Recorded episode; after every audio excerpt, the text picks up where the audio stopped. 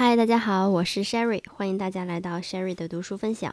我们今天来继续看人的成长。呃，本一期的标题叫做《儿童的功能》。呃，这一期是在星云的下面。读完这一小节，我才知道这个星云到底指的是什么。其实它也是一个比较抽象的概念，就像之前我们提到的奥姆比斯或者是木内美等等。呃。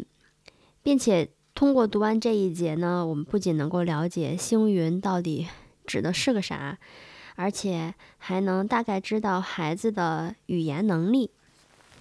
好，我们现在先开始看。儿童除了比成人弱小之外，一定有其特殊的功能。它并不是生来就具有必然达到成人状态的特征。如果儿童就像其他的动物那样拥有固定的特征的话，那么人类就不可能适应外地，也不可能在各种社会形态当中进步，更不可能去从事各种复杂的工作。因为大家想，我们现在的工作以及我们现在的社会跟过去是非常不一样的，对吧？人在遗传上的确有别于动物。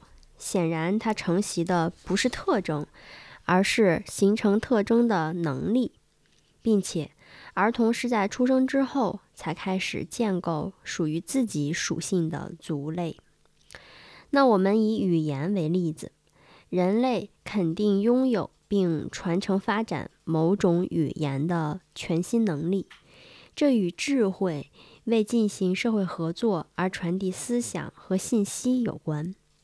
但是人类并没有共同一致的特定语言，并且人并不是长大就会自然的说某一种语言，呃，不像小狗，不管世界上哪个角落，即便是这个小狗是独自生活的，它也会吠。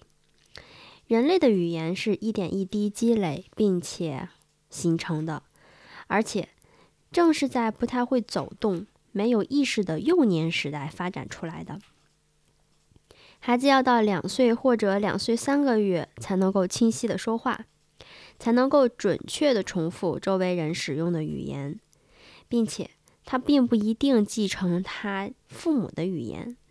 如果某个孩子因为一些原因离开父母亲，远走他乡，被放在另一种语言的国家里成长，那么这个孩子。将会学会当地的语言。具体的例子是，比如说一个意大利的新生儿被带到美国去生活，那么他讲的就是美式英语，而且他不会讲意大利意大利语。因此，是孩子本人掌握语言，在获得该语言之前，他就像个哑巴一样。这与其他的动物是截然不同的。历史上记载过少量被抛弃在森林当中，后来被找到的狼孩儿。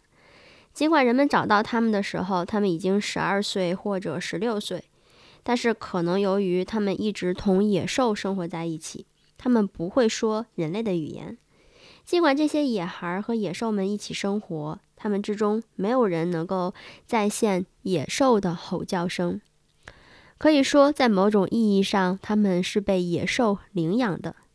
法国著名的阿维隆十二岁野男孩维特，在森林中被找到的时候不会说话。后来经著名的一位医生伊塔诊断，他既不聋也不哑。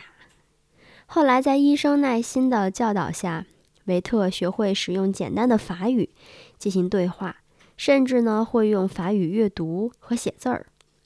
这说明那个孩子原来既不聋也不哑，只是因为长期远离人类，生活在没有人说话的地方，才会显得他又聋又哑。可见，儿童自己从头开始发展语言，他固然是自然的发展语言，也就是说，他承袭了语言的能力。但是语言本身是他自己经由环境发展起来的。近来，心理学家通过仔细观察儿童的语言发展，他们发现，儿童是在相当柔弱无助的岁月里，无意识的按语法吸收语言，直到有一天，确切的说是在两两岁三个月左右，突然出现相当成熟的语言爆发现象。由此可见，在幼儿尚不会表达的漫长阶段里，内在的发展在悄悄地进行，他正在秘密的无意识中建构语言，包括表达思维时必须要遵循的语法顺序和规则。这是儿童建构任何语言的程序，无论是简单如某些非洲部落的语言。还是复杂的语言，比如说德语或者是俄语，都是在同一阶段被吸收。任何种族的孩子大概都是在两岁左右开始说话，过去也是这样。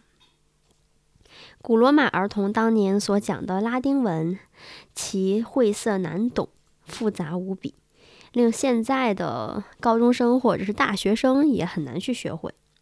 而古印度幼儿所说的语言，正是当今学者都觉得难以掌握的范文。比如南印度的泰米尔诺，发音十分困难，有时几乎很难察觉它的强弱变化。只要稍稍提高或者是降低语调，就会改变语句的意思。对于我们来讲，是十分难学的。但生活在南印度村落与沙漠的两岁幼童却能将这门语言运用自如。同样，对于学习意大利语的人来讲，最大的困难之一是记忆名词的阴阳性，因为毫无规律可循，而且有的名词在单数的时候是阳性，复数的时候呢又是阴性，所以啊，一个外国人很难不犯错。然而，在街上的那些孩子却不会搞错，有的时候他们还会取笑犯错的外国人。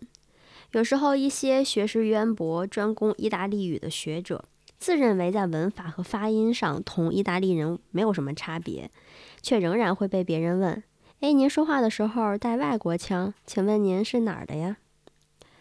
童年时代吸收的语言显然是模仿不了的，这是我们的母语。不管文化高低，人人都有母语。母语是每个人在发音、语调以及在文法修辞上真正能掌握的唯一的语言。只要人们一开口，就会透露出他的国籍或者是民族，比如说他的肤色或者他的身材，就能够说明他的来历一样。